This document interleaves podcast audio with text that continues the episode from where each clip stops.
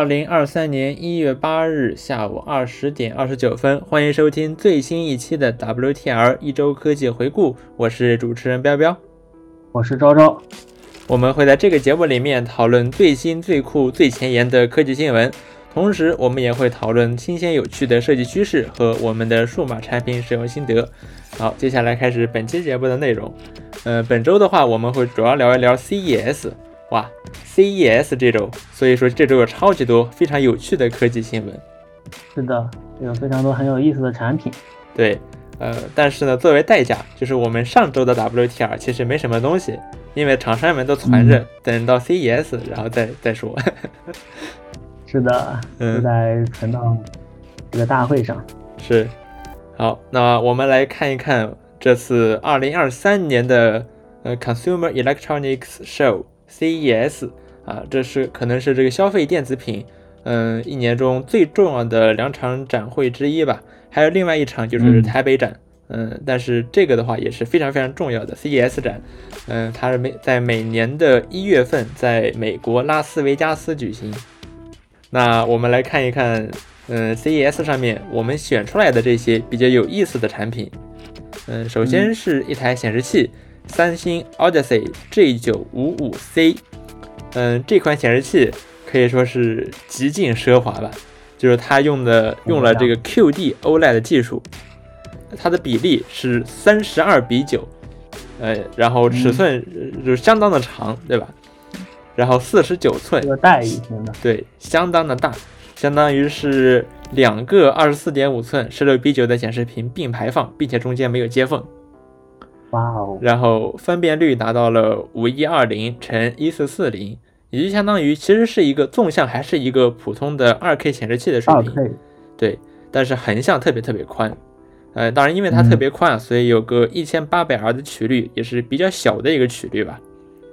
然后刷新率则是达到了两百四十赫兹，非常非常的高。不过呢，嗯，呃，这次在 CES 上面，呃，三星还有 LG 还是那谁来着？我记得他们都展示了呃五百四十赫兹的显示器，哇，这么高的刷新率，现在用得上吗？或者说能看出区别吗？呃，我我觉得到了这个水平，其实已经很难看出区别了。你说，哪怕是一百二和二百四这两个显示器你摆在一起，呃，有人做过实验吧？就是 LTT 他曾经做过实验，那其实大部分人也还是看不出来区别的。更别说你从二百四再升级到五百多，对吧？那区别就更小了。嗯，不过往好了讲呢，那可能那些跑好几百帧的 CSGO 终于能派上用场了。呃 对吧？终于能真正显示出来了。是的，呃，然后再来说，然后这个显示器它比较有意思的一点就是它用的这个 QD OLED 技术。呃，这个 QD OLED 它和普通的 OLED 显示屏有什么区别呢？呃，主要就是首先从最终的结果上讲，它比普通的呃 OLED 显示屏要更亮，因为亮度一直是 OLED 显示屏一个痛点吧。那就是 OLED 显示屏想要做亮还是挺难的，而 QD OLED 就可以做的比较亮，然后对比度呢也会更高一些。呃，从技术上讲，它和普通的这些 OLED。还有 LG 搞的这个 WRGB LED 呃 OLED 的这个区别，呃，但 LG 呢，它是往普通的 RGB 子像素里面插了一个白色的子像素，这样呢可以提高这个面板整体的亮度，但是缺点是会损失一些对比度，对吧？因为你掺了一些本来的这样的画面，你掺了一些白色进去，对比度就更低了。而三星的这个 QD OLED 呢，它其实它只有一种颜色的。嗯，这个呃，OLED 子像素那就是蓝色子像素，然后用这个蓝色子像素激发呃这个蓝发出的蓝光去激发这个所谓的量子点，对吧？QD 就是 Quantum Dot 量子点，激发这个量子点蓝色，如果是蓝色显示蓝色的话，那直接透过去就行了。呃，如果是绿色和红色的话呢，就要用它所谓的这个量子点，然后把蓝光给转换成红光和绿光，然后这样一来就可以做到又亮，然后对比度又很高，对。它用了这个 QD OLED 的技术，我想，我想它这个更亮有没有比较参数化的这个指标呢？像这个更亮它是什么程度？现在手机的 OLED 最高不是能到两千尼特了都？那它这个更亮是呃有没有一个？这个更亮的话，说实话我没有我没有去查它的参数，对。嗯，然后与此和这但其实，个显示，在显示器、显示器呃这些产品来讲，好像亮度一直都不会有这些移动设备来的更高。这些参数上，可能是因为这个面积比较大，然后造价比较高。嗯，呃，也有可能，但是我觉得还有一个点就是使用场景吧，嗯，就是显示器你通常都是在室内用，对吧？呃，其实你不需要那么亮，嗯，是的，其实你也不想那么亮，很多显示器其实它只有什么三百尼特，差不多就可以说够用了，对吧？当然说你到五五百尼特就已经算是很亮了。嗯、其实但但是对，说回这个显示器，呃，并三星好像并没有说，呃，它的这个亮度具体有多少，它只是说这个会更亮。嗯哦，对嗨，然后下面一条新闻是宝马推出了一个一台叫做 iVision Day 的变色车，嗯，这个这个车会这个变色，我记得之前就有过类似的，是的，是的，车漆颜色会变。是的。然后这个车呢，它有二百四十一个二百四十个分区，然后每一块这样的分区呢，哦。其实都是一个彩色的电子墨水屏，然后每一个分区支持三十二种颜色，然后你可以单独控制，然后就可以组合出各种各样的呃车身的颜色了，特别特别的漂亮。哇，对，这和之前我们这和之前看到的那种变色，那那种是变色油墨吗？哦，不是变色，变色油墨是，我我是拿的我是拿无三纸，嗯。对我记得之前有，我忘了是哪家厂商了，有做过，呃，那种就是电电致变色，嗯。它其实是把整个车身给颜色给变掉了。嗯，但是这次宝马发布的这个，居然是在车上做了很多分区，是的，那这那这就相当于自己，呃，随意涂装自己的这个车了，然后每天还可以不重样的。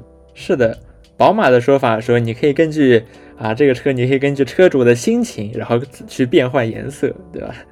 嗯，嗯，嗯 其实宝马在去年的 CES 上也展示了一个类似的车，叫做 iX 哦 Flow。那个车呢，它嗯也是多分区的，然后墨水屏的这么一个变色方案。只不过去年呢，嗯它只能是黑白灰的变色，今年可以彩色。嗯，嗯，哦，但我看到这个去年的渲染图，它是用呃不规则的形状来划分这个分区的，嗯好像更酷一点。是的，嗯对。但是比较那还有这么多的分区，是不是可以有一个什么创意工坊？然 哦，后，然后你去用用户自己去上传下载这个车的车身颜色的配置文件是吧？对，对，哇，我刚刚看到这个轮毂上面居然也可以变色，嗯，非常的神有奇。点炫。嗯嗯，不过我看到有人说这个车很适合抢劫，就是你抢了别人，哦，变个颜，色，对吧？抢完变，嗯，嗯，就看不出来这了。确实是个问题。对，而且还有一个就是这个车你上牌照的时候，你登记成什么颜色好呢？嗯好嗯，像不好登记啊。也是个大问题。嗯嗯，当然这可能我们国家管的可能比较严一些。呃，像比如说美国，我看他们管管的还挺松的。有我嗯看到有一个 YouTube 博主，呃，他自己搞了一个呃电动悍马，他自己装把一个九八年的一台军用悍马给改造成了电动车，然后改造完了之后呢，他居然成功的拿到了这个上路的许可证儿。啊，可能别的国家一些别的一些国家和地区可能管的没有那么严就是了，也许就嗯没有没有什么问题。但无论如何，这个车太酷了。法规也可能，嗯，那法规也可能会根据技术来进行调整吧。对，哇，但是这个车车真的太酷了，真的太酷了。是的，嗯，很炫。对。然后下面一条新闻呢是，呃，微星发布了一个手写笔，对你没听错，是微星，微星也做手写，也也做手写笔，它也做呃这个笔记本电脑，呃，它叫做嗯 MSI Pen Two，呃，然后这个 Pen 呢，它也是一个 pencil，对，它也是一个 pencil，它既是 pen 也是 pencil，就它既可以在屏幕上写，也可以在纸上写。啊？对，就我之前曾经一直开玩笑说 Apple Pencil 这又不能写字，为什么叫 Pencil？哎，结果这个微信这个笔真真能写，对吧？真能写。哇，它这个那它要怎么在纸上写字呢？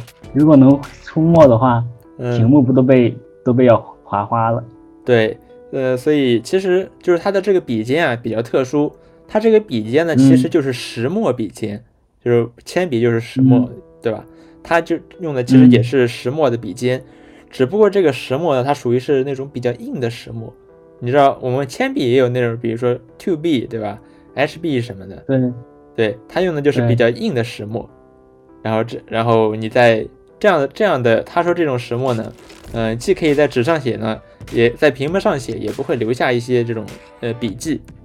嗯，纸屏幕上的摩擦力可能很小。对，对，对，嗯，然后就这么一支笔，挺有意思的。挺有意思的，既可以当笔用，又可以当笔用，对吧？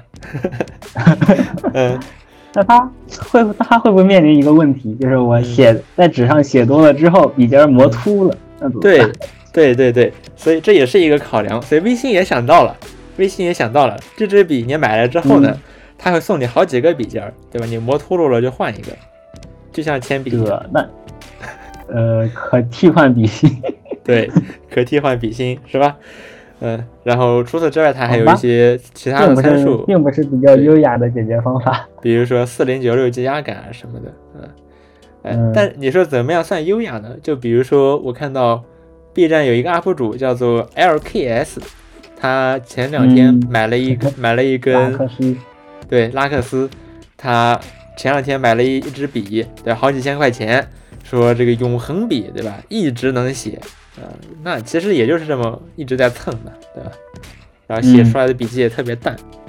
好，哦那我们来说，可能和这个类似，可能吧。对。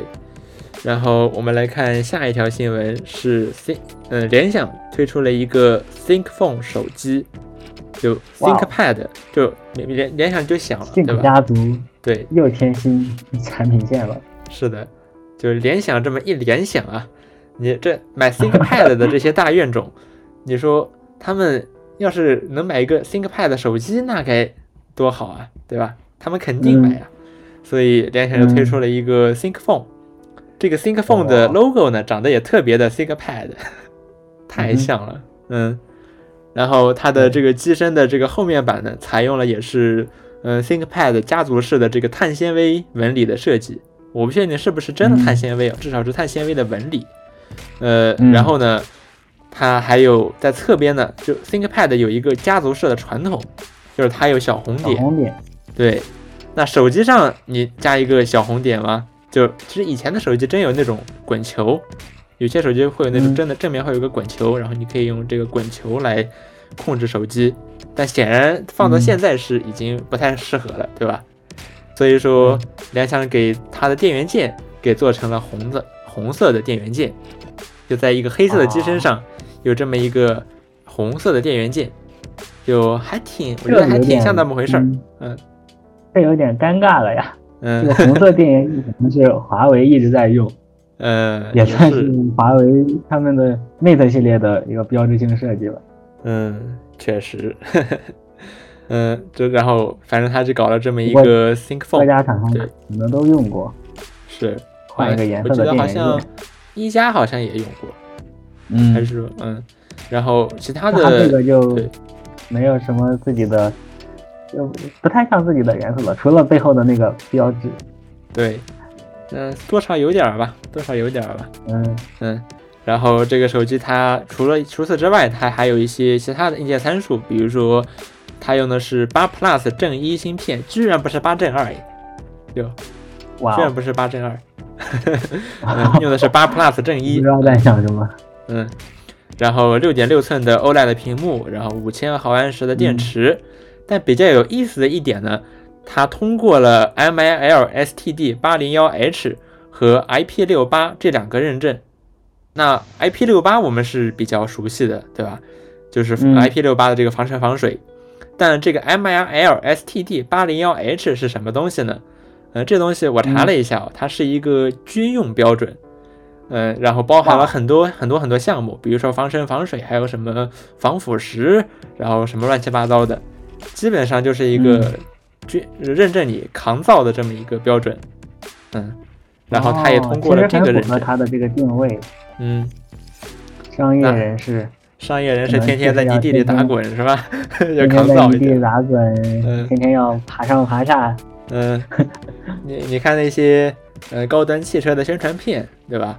那些成功人士、商务人士，天天开着爱车浪迹天涯，对吧？动不动开一个山顶上，对，爬一个山顶上，就一览众山小，啊，就很适合这种使用场景。嗯，嗯，然后除此之外呢，联想还给他做了一个叫做 Think to Think Connectivity，Think to Think，这还挺挺有趣的啊，这个名字。挺有意思的名字。对，也是一个手机和电脑联动的这么一个功能。嗯，然后它能联动些什么呢？它能够共享剪贴板，嗯，当然我不知道它能不能共享图片的剪贴板，比如说复制张图片，它可不可以也给粘过去？然后它还可以支持在设备之间拖拽文件，然后还支持把手机用作电脑的摄像头，这听起来就有那么一点点熟悉了。嗯，是的，就有点像苹果前两天。呃，就就是吧，就是苹果前两天推出的那个，嗯，同播共享，呃，不是那什么，continuity camera，对吧？就是那那个功能，嗯。不过联联想的这个呢，它也是和苹果的一样，也是比较通用的一个功能，就是呃，你任何的软件，比如说 Zoom 或者别的任何的会议软件，呃，你都可以用它来，对吧？联想的使用场景呢，就是你可以这么着来开会，嗯，然后又是一个外置摄像头了。是的，挺有意思的。好，那我们这个手机就说到这里。我们接下来来说一说联想的笔记本。哦，联想这次还推出了一个特别好、有有意思的产品，是一个双屏笔记本。双屏笔记本。双。对，就是现在笔记本不是打开一面是键盘，一面屏幕。对。然后它把键盘和触控板的那一面也做成屏幕了。哇！你就得到了一个两个屏幕的笔记本。嗯，对，然后我也是看到了一个评测，然后就意外的这个产品还呃意外的完善，是的，就是它它是怎么来解决呃，就是首先来首先来看我们这个笔记本，它现在是没有键盘的，嗯，那它怎么解决这个问题呢？你输入的问题呢？嗯，它呃就是你单独用一个屏幕的话，你可以把呃另一个屏幕。用虚拟键盘和虚拟触控板来代替，哦，那，呃，那当然这个虚拟键盘的手感就肯定会很差了。不过，不过这个评测评测上讲，他说这个虚拟触控板的呃虚拟触控板的体验相当的好，嗯，因为它还有那个震动反馈。是，其实我也看到 The Verge 的记者。他说，The Verge 的一个记者，他说这个触控体验，这个震动体验，触感反馈做的出乎意料的好，嗯，说 scarily 就是就是令人有点可怕的好，挺神奇的，嗯嗯，确实挺想挺希望体验一下，嗯。嗯，那这么着的话，你就可以得到一个呃非常大的触控板，是的，这呃触控板本来只有一块，那么现在你。呃，下半部分屏幕整整块都是触控板了，好像也不是这样，这个好像也不是这样，它触控板仍然是只有中间的一块是触控板，可以作为触控板来使用，其他的部分呢，可能就还是保留了一个，比如说万托这么一个功能，就并不全是触控板。对，呃，不过我觉得它相比于其他的传统的 Windows 笔记本的触摸板，我觉得有一点好，就是这东西我我我可以肯定，它是可以。整块都是按得下去的，就是现在很多 Windows 的笔记本电脑的这个触控板，它虽然可以按下去，但是触控板的最上沿是按不下去的，这就挺很讨厌。对，像苹果就是都是可以按下去的。呃，像这个的话，它就不会有这个问题，就可以做到。嗯，好。然后除了这些虚拟的输入方式，呃，联想还给你整了一个磁吸的键盘，哦，你可以把它吸到你的这个 C 面上。然后它就会自动把这个界面调，呃，把这个自动把这个界面调整成上面键盘、下面触控板的这个样式，这还是挺有意思的。当然你不能，你不能直接把键盘放进去，然后就夹起来走，那样子就，嗯。嗯。嗯，然后它还随机附赠了一个支架，你看你这个笔记本，你呃除了你当然你当然主要场景不是用它来用不是用虚拟键盘或者把键盘放在另一块屏幕上，这太浪费了，所以它随机附赠了一个支架，可以把屏幕支起来，这样子的话。相当于是你下面的屏幕是斜着面对你，上面的屏幕是就是直着面对你。哦，然后这个支架，呃，支架也是挺有意思的。然后它下面还可以把键盘吸上去，同样，呃，对，同样可以磁吸上去。嗯。哦。另一个还有一个功能是，你可以把笔记本翻过来。嗯。呃，首先看一下翻对折，翻对折的话，那么它就变成一个平板。然后 Windows 也现在有平板模式，是，然后用起来应该也不会差。嗯，再者就是它可以支起来，它支的支撑像一个帐篷一样，这么着你可以在开会的时候用它，一面一面，比如说我坐在一面，然后你坐在另一面，然后我们可以实时看到相同的内容，然后你也可以你在上面做修改，我在上面做修改，互不打扰。啊，哇，然后修改还能实时看到。这个场景我觉得是很不错的，太酷了，是的，太酷了。就是不过呃有一个问题吧，就是我我相信啊，这么一台电脑会很耗电，就是它有两个屏幕，我相信它会很耗电。嗯，确实，但是评测的博主说这个东西竟然意外的省电。啊，这样吧？嗯，但是谁知道呢？他说他现在也不能仔细评测，所以嗯，哇，但无论是他太酷了，对。是太酷了。不过还有我我还想到了一点，就是他这么做的话，相当于两个就是机身和屏幕，就传统传统意义上的机身和屏幕，它的厚度是差不多的。嗯，那它有有没有可能在两块上面都放了电池？所以续航可能会考更长一点。嗯，而且也省出了触控板和键盘的空间，机身内部可能会放更多的啊电池。对，然后其他零件也可以再堆一堆。也有道理，对，也有道理。嗯，好，然后这个东西软件很神奇的，嗯，哦，我先我先继续讲，我觉得很神奇的一点啊，它是它它首先支持这个呃重力感应，然后可以旋转屏幕嘛，嗯，那么你把它竖起来，你就会发现你好像得到了一台加大版的 Surface Duo。哦。太像了！就之前还有人在移植呃，把这个 Win 十移植到 Win 十一移植到这个 Surface Duo 上嘛，然后那个图片和这个图片一对比，哇，简直太像了。其实那其实这不应该是 Surface Duo，应该是 Surface Neo，就是在对 Neo 就是 N E O Neo，嗯，就是在 Surface Duo 的发布会上，平呃这个微软其实还发布了另外一款产品，就是 Surface Neo。它和 Surface Duo 一样，也很像，它也是这么一个双开门的这么一个呃双屏的设备，只不过它跑的是 Win 十 X 系统，而而 Surface Duo 呢跑的是安卓系统，然后 Surface Neo 的尺寸也会更大一些，当然我估计是没这个大，但是会更大一些。呃，但后来呢，随着 Win 十 X 被砍掉了，对吧？然后 Surface Neo 呢也了无音讯了。呃，但这个东西就很有 Surface Neo 的感觉，确实，尤其是尤其是 Win 十一和 Win 十 X 长得还是很像的，对吧？就有点像是呃 Surface Neo 浴火重生了一样。对，嗯，好。然后我还我还比较感兴趣的一点，嗯，你说，你来讲。好，我们这个无线，我们这个远程的，呃，这个语音。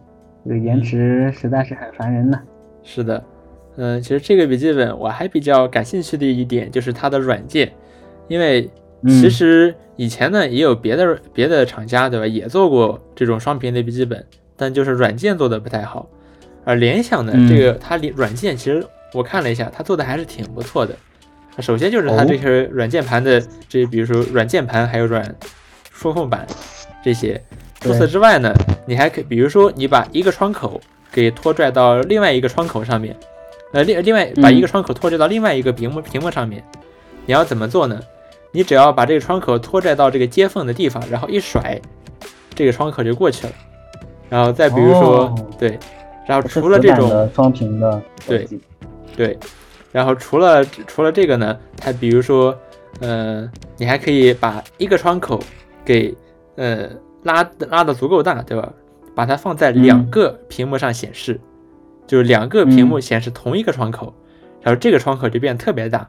对，联想管这个叫瀑布模式。哦嗯，嗯然后就再比如说，它其实不只有这个上虚拟上虚拟键盘、下虚拟触控板、上这个蓝牙键盘、下虚拟触控板，还有你可以嗯，用八个手指往下一在虚拟键盘上面往下一拉，哎，这个嗯键盘就跑到这个 C 面的这个下半部分去了，然后上半部分哦空出来呢，就变成了一个类似于是，呃，华硕做过的那种双屏笔记本。就华硕那个双屏笔记本是下面这部分的，下面是键盘，然后上面部分是一个长一点的、窄一点的屏幕，就对，类似于那样就是这个也是，嗯就下半部分是虚拟键盘，然后嗯下面这块屏幕的上半部分呢，就变成了一个长的、窄而长的一块屏幕，然后这块屏幕上就可以显示一些，比如说一些，比如 CPU、GPU 的运行情况，对吧？还有其他的一些东西，比如说是股票啊什么的、嗯天气这些。比如说 Touch Bar，对，就是 Touch Bar Pro Max，对吧？对，对，它还有这么一个功能，我觉得它这个软件做的还是挺不错的。哦，嗯，那看来还确实对这个产品用心了。是的。然后你还有什么想说的吗？没有了，嗯，那那我们来看下下一个产品。嗯，对，联想还推出了一个看起来比较科幻的产品——无线拓展物。嗯，无线拓展物要怎么拓展呢？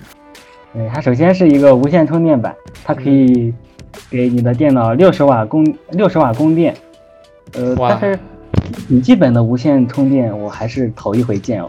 确可以给你这，个 Think ThinkBook 来，它现在只是现在只是为这个 ThinkBook 做的嘛，嗯。给 ThinkBook 无线充电，然后它还它是通过这个 WiFi 六，还有那个 WiFi 六 E 这个新技术，可以做到，呃呃，可以做到这种拓展物的功能，并且嗯。还可以输可以连接两台高清的显示器。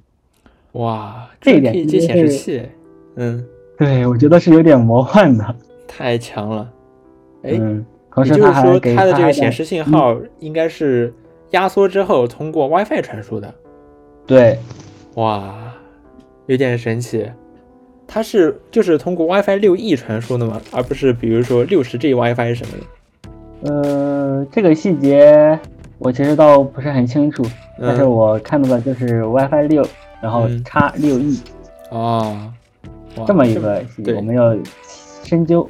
嗯，哇，那它嗯还得把这显示信号给压缩，然后再传出去。嗯，确实，不然的话，这个数据量，呃，吃不消啊。对，绝对吃不消，对吧？嗯，嗯，然后神奇了。它还，对它除了这些，还在外面延伸了一块一小块，你可以把它当触控板，也可以把它嗯当给你手机无线充电的这么一个充电板。啊这，个产品也是挺有意思的。嗯，挺有意思的，是挺有意思的。嗯，呃，就不知道会不会量产。但是嗯量产我觉得应该可以，嗯，但是但是手机无线充电发热量已经这么大了，一个嗯电脑无线充电，我觉得有点恐怖。那现在手机都有五六十瓦的，当然现在好像最高五十瓦，要不然就超速了啊。那嗯手机都有这种五十瓦的无线充电的，你给电脑六十瓦，我觉得不过分吧？确实，但是你要考虑到这个发热量就很恐怖了。手机五十瓦，那个无线充电的风无线充电底座的风扇也是呼呼的转呢。嗯，是，那它也可以加个风扇嘛。嗯，嗯 因为现在本来因为本来笔记本电脑它就有那种带风扇的底座，很多人用那个东西来给电脑散热啊什么的，本来就有这种东西。嗯嗯，然后这么那个东西挺有意思的。嗯嗯哎，其实说到这个，刚才说的，我我有说那个六十 G WiFi，就是六十六十 G WiFi 也是一个很有意思的东西。就你哦你没有听错，是六十 G，不是常见的，比如说五五五 G 赫兹或者说二点四 G 赫兹，是六十 G 赫兹。然后六十哦，G 是和他们比的呀。对，然后六十 G 赫兹的 WiFi 呢，呃，它速度速率可以非常非常高，就它可以直接传输 HDMI 信号。然后现在市面上有一些那个呃无线 HDMI 的呃这种这这么这种设备，就是用的是六十 G WiFi 来传输的，它可以做到非常低的延迟和非常高的数据量。但是缺点呢也很明显，就是它是六十 G，所以说在六十 G 赫兹这个频率上的，就是这个电磁波的粒子性啊已经很强了，波动性已经不强了，所以说哪怕是一张纸都可以把这六十 G WiFi 的信号给挡住。嗯，这是它最大的短处。嗯，好，那我们来说下一条新闻。对，CES 有意思产品聊完了，那么本周我还看到另外一个国内厂商很有意思的一个产品，是比亚迪的一辆汽车，有一个新系列吧，叫仰望。嗯，哇，这个东西特别牛，可以先讲一下它的这个特点。首先是横向移动。横向移动跟坦克一样，你的你的车 你的车能横着走吗？啊，可以。哇，哦，那能向移动，那我还能原地打转，我就原地调头。哇，原地转过去。那然后还有做到？嗯，呃，我先把他的这些东西讲完。嗯，介绍完，然后还有应急浮水。嗯，哇，可以浮在水面上。嗯，然后还可以在水中转向。啊，然后，然后一辆汽车的 iP 六八，哇塞！然后最后还有一个爆胎缓停，就是你一般的一般来说，你呃爆你比如说你跑个一百二十码的速度，然后爆胎了，那汽车呃肯定是要漂移飘出去了。是。然后比亚迪搞的这个东西，它可以很平稳的慢慢把车速降下来，然后停停住。哇，这个东西。嗯，我当时看到我都惊呆了。若如果不是，如果不是我真的看到视频，我以为这是在吹，然后还是什么概念？没想到已经实现了。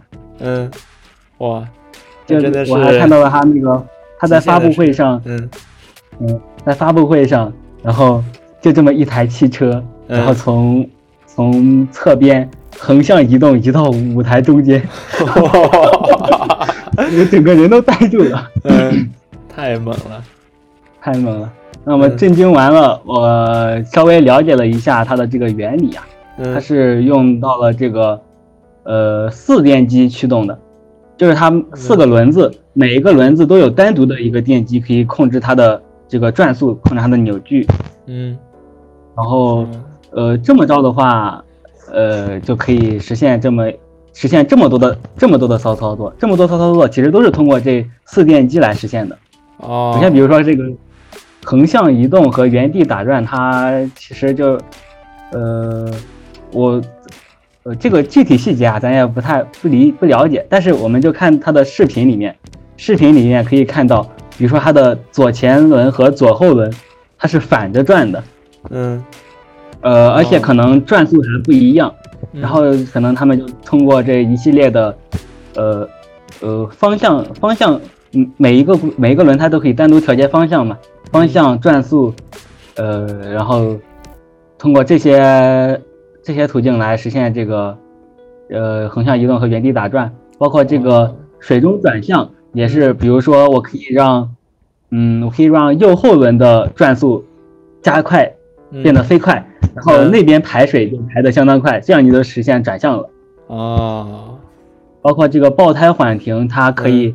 呃，它可以实时检测这个胎内的气压，然后根据这个不同不同轮胎不同气压来控制每一个轮胎它应该是什么样的速度，然后可以让车身达到平稳的这么一个目的。哦，哇，太强了！这还真得是电车才能干这种事情。你油你油车还真不好干这种事情。嗯，这个东西以前以前有见有见过类似的东西，类似的产品吗？嗯，我感觉是算是一个划时代的东西了。嗯，是，就太神奇了这个东西。嗯 嗯，然后嗯，然后横向移动这个事情，我不知道他是怎么做到的。就这个事情，其实还挺实用的。你想想，就比如说你。比如说你从那个车库里面你开出来，那你有时候你可能的确，你要是比如说你前面有车，后面也有车，这个时候你左边的你要开到左边的路上去，这个时候一般的车可能就会比较难办，对吧？但如果你能横向移动，那这就不是问题了。嗯，练什么侧方停车？对 对，直接开到地方，直接横着移过去，移进去就行。嗯，这个东西，当然，当然这个操，不过这个操作，我觉得应该对轮胎相当的不友好。嗯，也是啊，也是。嗯，这个东西，我以前的话，我只在，我记得有一次，米其林推出了一款球形轮胎，但是一款万向轮了，那个是。对对对，然后那个球形轮胎它就可以横着移动。嗯，但它这个看上去还是对，还是一个挺普通的。还可以斜着移动。嗯，是是是，想怎么移动就怎么移动，就有点像是那个《i Robot》里面的呃那种那种车，对吧？那《i Robot》《i i Robot》这部电影里面那些车全都是球形轮胎的，是吧？嗯，很有科技感。是，然后哇，比亚迪太牛逼了，嗯，太牛逼了。对，这个东西震惊就震惊到它。这个车的外观和我们平时见到车没什么两样啊。对，人家可以，人家可以原地打转，人家可以横着动，横着移动，是啊，人家还可以在飘在水上。嗯嗯，是，太牛逼了。不过不过怎么说呢？比如说这个防泡水，对吧？IP 六八防水这些，嗯，感觉它是一个很适合，比如说在极限人生里面使用的车。比如说，二零一二那种二零一二这部电影里面的那种场景，就很适合这辆车。世界末日是吧？是世界末日那种，嗯，适合应对极限环境，对吧？那接下来我们来聊一聊一些软件。对，然后首先这周有一这周我发现了一个非常有意思的软件，叫 Windhawk。嗯，它是。它相当于是给你的 Windows 打补丁，然后实现一系列自定义的功能。嗯，比如说我我这边可以介绍三个有意思的补丁。第一个是这个同应用相同应用窗口顺序的重排，比如说你打开了多个呃文件资源管理器，嗯，然后你有时候想把它们换个顺序，但是 Windows 是不支持，然后人人家可以这个打 mode 来实现。嗯，或还有这个。任务栏的时钟区域你是可以自定义的，嗯嗯，Windows 现在不是不支持显示描述嘛？你可以把它加上去。哦，可以，它还它还提供了，呃，它还提供了这个，呃，相当于每日一句的东西，或者你可以把它想象的想象功能更丰富一点，它可以每天，嗯，或者定时帮你自动截取某个网站某个网站的某个位置的一句话。相当于，呃，你可以实时看到一个一些新闻。哦，就这个和哪个有点像吗？就是，嗯哼，在就是当初就是 macOS 的这个小组件，啊，当然不是这种 Big Sur 之后的这种这种新式的小组件，是 macOS 那个是什么时候来着？是 Tiger 还是什么时候？就是那个时候 macOS 的小组件呢？嗯，其中有一个就是 Safari 的。呃，网页摘抄，就是它可以把网页的某一个部分给做成一个小组件，然后呢是实时刷新的，然后你随时就可以看到这个网页的这个部分它状目前是什么状态。它给出的应用，呃，乔布斯给出的应用场景就比如说可以看看新闻这这种事情，就我感觉和那个比较像。嗯，确实，不过它没有那个那么高大上了。嗯。感觉只是作者随手写了一个东，随手写了一个功能。嗯，然后还有还有一个 mode 是自，哎，还有一个 mode 哦，刚刚我的 OneNote 出了点状况。嗯，还有一个 mode 是呃窗口自动吸附，就是 macOS 上其实好像很早就有了吧？对，你两个窗口可以呃并排放的时候，它能自动吸附上去，并且触控板会有反馈。是的，然后它可以。在 Windows 上实现，嗯嗯，并且作者还加了一个呃很好玩的功能，它可以甩把窗口甩出去，嗯，因为它会有一个呃物理物理的那种惯性，你把窗口甩出去，让它它移动一会儿。哇，这也太神奇了，对，这也太神奇了。它能实现这些功能，我觉得是相当了不起的。确实。当然，我看了一下他们这些 mod 的，呃，mod 都是用 C 加加写的，嗯，而且只是一个 C 加加文件就实现了，我觉得还是挺神奇的。有空可以研究一下。确实，嗯，写出有很多更好玩的东西。当然，它现在也是在 beta 测试版，还没有正式发布。嗯，哦，对，这么挺神奇的。其实这周我也发现了一个 macOS 上挺好用的一个软件，也是和比如说窗口管理，它也是它是一个窗口管理软件。呃，刚才这个 WinTalk，它可以在 Windows 上实现 macOS 的这种窗口自动吸附、这种自动接靠的功能。然后这个 Tiles 呢，可以在 macOS 上面实现类似 Windows Snap 的窗口吸附功能。呃，就比如说，把窗口拖到屏幕的最上沿，就会最大化；拖到左边缘呢，就会嗯左左分屏，对吧？拖到右边缘呢，就会右分屏。然后右上角是四分之一分屏，就是 Windows Snap 这一套。然后呢，支持快捷键，这么一个软件啊。我我这两天用的还是很舒服的。呃，因为 macOS 的这个分屏逻辑，我觉得做的不是那么的完善。它虽然说把鼠标悬浮在这个最大化这这个绿色的这个小点点上，这个红绿灯这个绿灯上面，就可以启动这个呃左右分屏模式，但是呢，这个左右分屏它是一个全屏的逻辑，也就是说我是没有办法把第三个 app 的窗口给拖给放到上层或者怎么着的，是不行的，就不是那么的好用。然后这个 Tiles 就填补了这个空白。它可以在非全屏的状态下把窗口就就 Windows Snap 就是 Windows Snap，然后它还它会有对，它会有 Windows 这种嗯这种模模糊的这个毛玻璃的效果嘛？嗯，它是有这个 Win Windows 上这种呃就是一个半透明的这么一层在上方的这么一个效果，不过没有模糊，模糊是 Win 十一才有的吧？它这个更类似于 Win 十啊。然后它也支持 Win 十一类似的，比如说左三分之一分屏，然后右三分之二分屏，也支持这种。哇哦，呃，就挺好用的，对吧？macOS 上的 Windows Snap，嗯 嗯，然后还有一个软件呢，叫做 Mac Mouse Fix，呃，这也是这个这个软件，我之所以会去想用它，主要是因为 macOS 它不知道怎么想的，把触控板的这个滚动方向。和鼠标滚轮的滚动方向给绑定了，这就意味着，如果我想要触控板上自然滚动呢，我就得我就得在鼠标上面用不自然的滚动，或者反过来也是这样，对吧？然后 Mac Mouse Fix 可以把这两个东西呢给解绑，我然后呢用鼠标滚轮也可以很自然的去滚动，也就是 Windows 用户的习惯，对吧？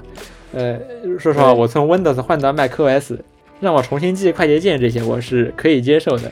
但鼠标滚轮实在是，啊，我觉得想不出什么道理。对，嗯，我觉得其实 Mac 上它那个它这个鼠标滚轮，其实是按照它那个 Magic Mouse 来设计的。嗯，Magic Mouse 你双指往后滑，相当于你滚轮往下滑。嗯，所以它把这个称为自然滚动。嗯，但是在我这种还二零二三年还在用传统鼠标的人来说，太不自然了。嗯，然后我下我下了这个软件之后呢，发现它还有一我惊喜的发现它还有一些其他的功能。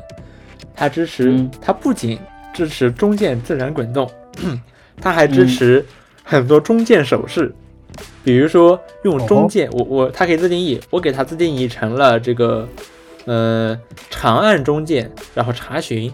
就是就是在 Mac 上，你要是重按触摸板，对，重按，对对对，呃，有重按触摸板有查询，然后呢可以改成长按中键查询，然后再比如说在触控板上，你可以用多指，对吧？左右去切换这个 Spaces 虚拟桌面，然后可以用中键拖动来左右切换虚拟桌面，包括中键可以上下移动来切换 Mac 呃触控板上面的多指的这个 Mission Control。可以中键上下左右，就可以这么操作。中键左右，哦，有些鼠标是支持中键左右的。嗯，没有，就是我按下中键，然后鼠标往左移，左右移，这么着。嗯，这个意思。中键左右拖动。哦。然后还有中键上下拖左右拖动呢是 Spaces，然后上下拖动是 Mission Control，长按呢是查词查询，它还有双击中键，可以是这个，呃，是这个资源库，是哦，不是启动台，嗯，就很神奇啊，很神奇。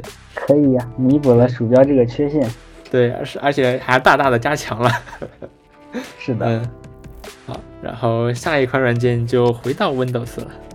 对，这边是 Intel 最呃最近发布的这个 Unison，这个东西其实在他们十三代发布会上已经提到过了，就是可以可以和你的手机连接。嗯嗯，Intel 说它只可以给只可以给那些通过 Evo 认证的设备使用，但是呢，大家发现现在发布之后，在自己的电脑上安装都可以使用。包括 AMD 的 CPU，当然，也可以用。嗯，不过不过它的重点是你要用 Intel 的网卡嘛。嗯，哦，嗯，Intel 的网卡才可以。嗯，是的。然后这个东西它我用了用了一下，它其实和微软的手机连接非常非常相似，包括呃一些 UI 和大致的功能非常相似，但是它要比微软的手机连接好，好太多了。好在哪里呢？首先就是它连接要比微软的这个呃方便太多了。微软它这个东西，它的手机连接好像还得跟微软的服务器来通信。嗯，那微软的服务器在国内用起来可谓是呃相当的难用啊，相当的土豆。对，嗯，所以我反正我今天哦不对，我上次在在对想要对比这个 Unison 和微软的手机连接，然后我居然。没呃没能成功的连上微软它这个手机连接哦，相当的离谱。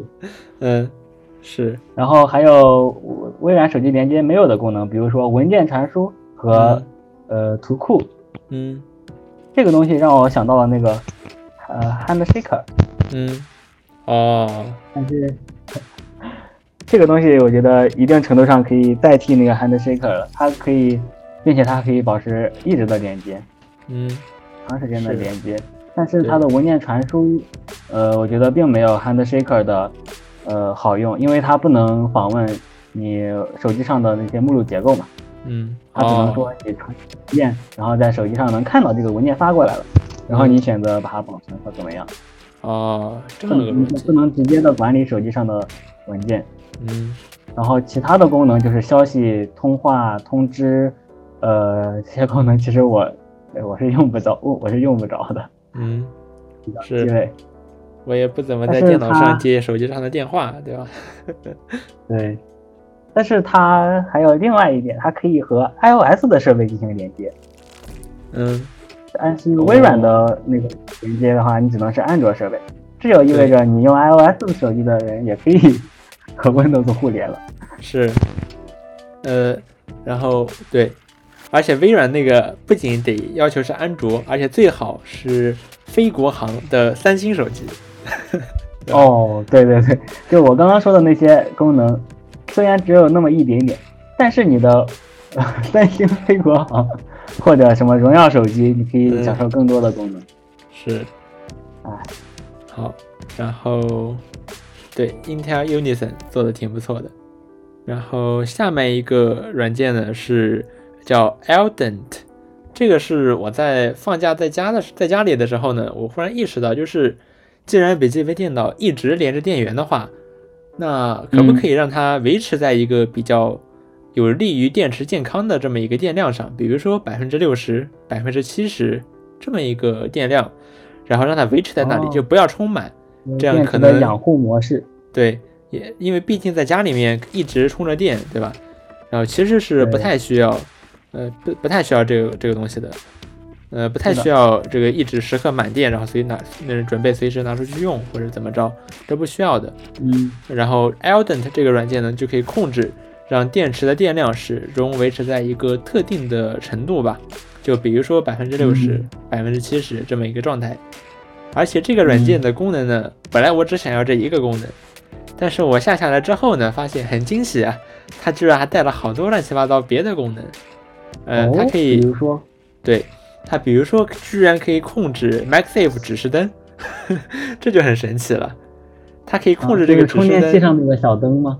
对对对，它可以控制这个小灯儿。嗯，好像不能换颜色，但是可以控制它亮或者灭或者闪烁。哎，那很那感觉很不错，你可以在晚上把这个灯给关掉。是的，虽然它本来也不是很刺眼吧，不像某些厂家指示灯做的贼刺眼，就不得不关掉。嗯。然后还有一些其他乱七八糟的定时，然后呃一些计划任务类似的功能，就做的挺不错的。嗯，虽然说我也用不着吧，嗯，然后这么一个软件挺神奇的。嗯嗯，是的。那么接下来是 Win 十一，在好像过完节了吧？过完节发布了一个新的 beta 版本，然后这个 beta 版本修复了一堆 bug，然后外观上的改变有一个是。把开始菜单的这个搜索搜索框换成了圆角，就是那个大圆角，两边都是圆头的那个那种。嗯嗯。然后微软是怎么？微软是怎么拉长的胶囊形状。对，拉长的胶囊。他怎么想的？微软是怎么说的呢？他说，呃，因为之前微软把那个任务栏上的搜索按钮换成了搜索框。嗯。哦，那个搜索框是大圆角的。嗯，但是在开始菜单里面，这个搜索框又是直角，呃，圆角矩形的，然后微软觉得很不统一，然后就要把它换掉。那你倒是换完呀，还是有大量的圆角矩形。但是你开始，但是你开始菜单这边，这里不是指圆角矩形吗？你这样这边又不统一了。对呀，你到底在到底在想什么？对呀，包括嗯，包括这个任务栏上的搜索新的搜索框。你也不能在这个新的搜索框里面输入文字，你就占这么一长条。对，说起来还挺奇怪的。对，就是就是 Win 十一的设计风格基本上就是圆角矩形嘛。但那为什么微软又突然喜欢搞一个胶囊形状的搜索按钮或者搜索框呢？真就是看着统一的设计就不顺眼，一定要改的不统一。嗯。很微软，很微软，嗯嗯。然后下面一条新闻，那么下面一条是 Open A 关于 Open AI 的，嗯，本周 Open AI 好像加强了我们呃我其他地区的访问，加强了这个墙吧，应该可以这么说。地区限制，感觉首先首先我们大陆好像就没法直接没法直连了。是的，嗯，然后我们用。我们用我们的代理软件的话，也是，呃，代理软件的话，它会提示，呃，运用人太多或者查询次数过多，嗯，所以这是一个，呃，算是一个问题吧，感觉不能愉快的用这个 Chat GPT 了。对，还是很好用的 Chat GPT。是，嗯，不过它不，它不是本周的重点，重点是这个我刚了解到，微软居然是 OpenAI 的。大大投资者，是的，是的，嗯，之前搞 GPT 二、GPT 三也是花用的微软的 Azure 云，烧了微软好几百万美元呢。哇，那怪不得，一个模型就要两三百万美元。嗯，所以微软这周宣布说，他们想要搞一个，呃，这个基于 Chat GPT 的必应搜索。嗯，哦，那必应搜索一直份额不是很高。是的，那么这么着，我觉得确实可以挽救一下。确实，确实，嗯，因为 Chat GPT 它实际上就可以当做搜索引擎来用，就你用自然语言去问它，它就可以给出一个百分之九十九十五大大概率正确的回答，就算是假的你也看不太出来。嗯，对，不知道是好事还是坏事。是的。嗯，然后如果能结合进病因搜索的话，我肯定会去用用的。嗯，是的，而且而且还有还有一些小道消息说，谷歌内部出现了红色警报。嗯嗯，可能嗯嗯是因为这个必应 ChatGPT 的必应搜索。然后上一次出现红色警报，好像是说 Safari 不再将谷谷歌搜索用作默认搜索的这么一回事。嗯，因为如果说现在还有谁。除了这个 OpenAI，呃，这这 ChatGPT 这个变数以外，最有可能挑战 Google 搜索市场老大地位的，就是苹果，对吧？苹果出一个搜索引擎，那我高低得用用啊。是的。而且苹果的，对吧？对，嗯。然后苹果的这个索引技术，对吧？比如说 Spotlight 已经体现出来，苹果的索引技术也是很强的。嗯，确实哦，它确实哦，嗯，很有道理。就就 Spotlight 这这个东西，微软搞到现在，从 Longhorn 那会儿搞到现在，微软都还没有搞明白电脑上搜索该怎么做。是的，嗯嗯。然后另一条消息是说，这个微软还打算把这个 OpenAI 的 API 技术整合到 Office 的应用里。当然，我们可以看到，就是那个 Dell E 其实已经在微软的那个发布会上说过了，他们会把这个东西集成到这个 Office 里面。哦哦，总之我是刚知道微软居然是 OpenAI 的大股东。嗯，所以。微软能能整合这些人工智能技术，也是理所很理所应当的了。没错，没错。嗯，然后这两天谷歌的反应也挺有意思的。谷歌现在给我们的给给我们好像就说：“哎呀，这个这个东西啊，道德风险太高了，就是我们不想做，不是我们不能做，是我们不是我们没有能力，是我们不想做。”感就给给人一种很奇怪的感觉。就感觉他好像要嗯在掩饰什么，公司的嗯要保住公司的颜面，嗯，就很神奇，嗯，很神奇，是的。然后下面一个事情，嗯，Hello，下面一个事情是，哦，下面一个事情是这个开源 ROM 模去宣布了，他宣布他也要停更了，嗯，就呃这大概是国内最后一个。呃，第三方的 ROM 了，是的，就当初国内的 ROM 可以说是百花齐放，对吧？就比如说就是什么百度云 ROM，对吧？非常，然后就是那个时候，国内的这些公司似乎都觉得做 ROM 是一个挺有前途的事情，嗯，各种公司都在出 ROM，可能主要是因为小米靠着出 ROM，然后获得了很大的成功，对吧？你看锤子当初也是先做 ROM，然后再做手机。然后，然后还有各种各样第三方的 ROM 刷机也是很盛行的，后来就慢慢慢慢好像就不行了。是的，但其实我我觉得你刚刚说的可以分成两个两个阵营吧，像小米、锤子他们，呃，重视做系统。那么，比如说活到现在的老牌厂商，什么华为、什么 vivo、OPPO，他们在早期和小米同时代的时候，那个系他们压根是不重视系统的。是的。是的，包括包括三星、摩托罗拉，那这也是为什么会有这么多第三方 ROM 出来的原因。嗯，因为有因为有大部，因为有很多厂商的系统做的很烂，然后第三方的第三方作者甚至个人个人开发者自己搞一搞，搞一些呃搞一些功能，然后搞一些美化，然后用起来都要比 都要比那些厂商做出来的系统好用。嗯，哦。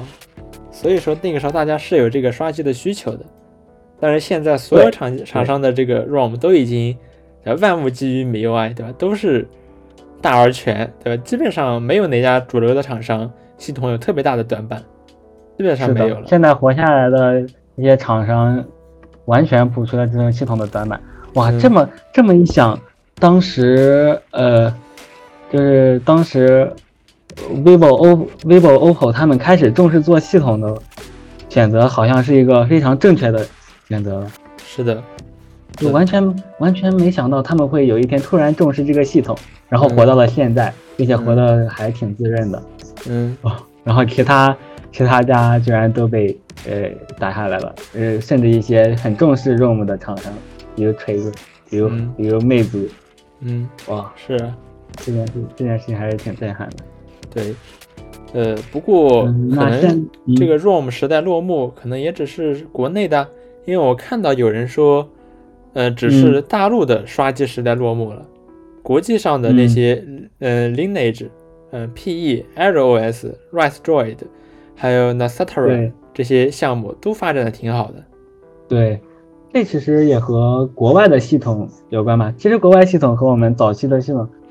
嗯，也很像，他们只是依靠一个，呃，Google 的全家桶，然后用的基本上都是接近原生的安卓系统，嗯，所以也会有这些刷机需求，需要第三方系统。对，有也有道理。国内有道理，卷已经卷的功能都差不多，并且有些功能甚至是你个人个人开发者或一些民间小团队没办法复现出来的一些功能。嗯，确实，因为比如说像是小窗这种功能，嗯，它可能就需要一些比较系统、一些比较底层的一些改动，一些普通的开发者可能没有能力去做这种事情。嗯嗯，是的。然后除，那当然，不过，嗯，我也这两天我去看了一下，比如说华华为、小米的系统，我感觉其实差不多，就是无论是各种系统的，甚至系统的风格，我感觉都差不多。嗯，是的。然后动画都挺不连贯的，嗯，就经常会有那种硬切，对吧？硬切没有动画的，嗯。嗯。嗯，哎，然后其实现在啊，还有比如说，其实但是这这还只是安卓阵营，对吧？如果你再去和 iOS 去比，那其实，嗯，比如那可能现在，比如说是动画方面，那 iOS 其实是领先非常非常多的，对吧？iOS 从 iOS 七开始就有这个实时的模糊动画，但是呢，安卓阵营现在到现在。也还没有把这个实时模糊这件事情玩得很明白。你看很多软件，比如说微信啊、QQ 啊这些软件，你在 iOS 上面它的底栏就是有这个半透明的模糊效果的，在安卓上就没有。iOS 上可以直接调用系统的 A API 吗？是的，相当于是这个。对，可以非常方便的去做这个事情。但安卓就不行，安卓的话得开发者自己去实现，那开发者自然就不愿意花这个心思。然后底来就是一个，而且做了效率也会很低。对，对，然后，但是对，所以说和 iOS 相比，这个两家现在也可以说是互有胜负吧。嗯，如果让我选的话，我肯定会选 iOS。但是安卓系统的确现在各种功能做的真的非常多啊，非常多。嗯，尤其是小窗，对吧？这小窗这个东西真的特别好用，看着就好用。嗯嗯。嗯，好，那么以上就是本期 WTR 的全部内容了。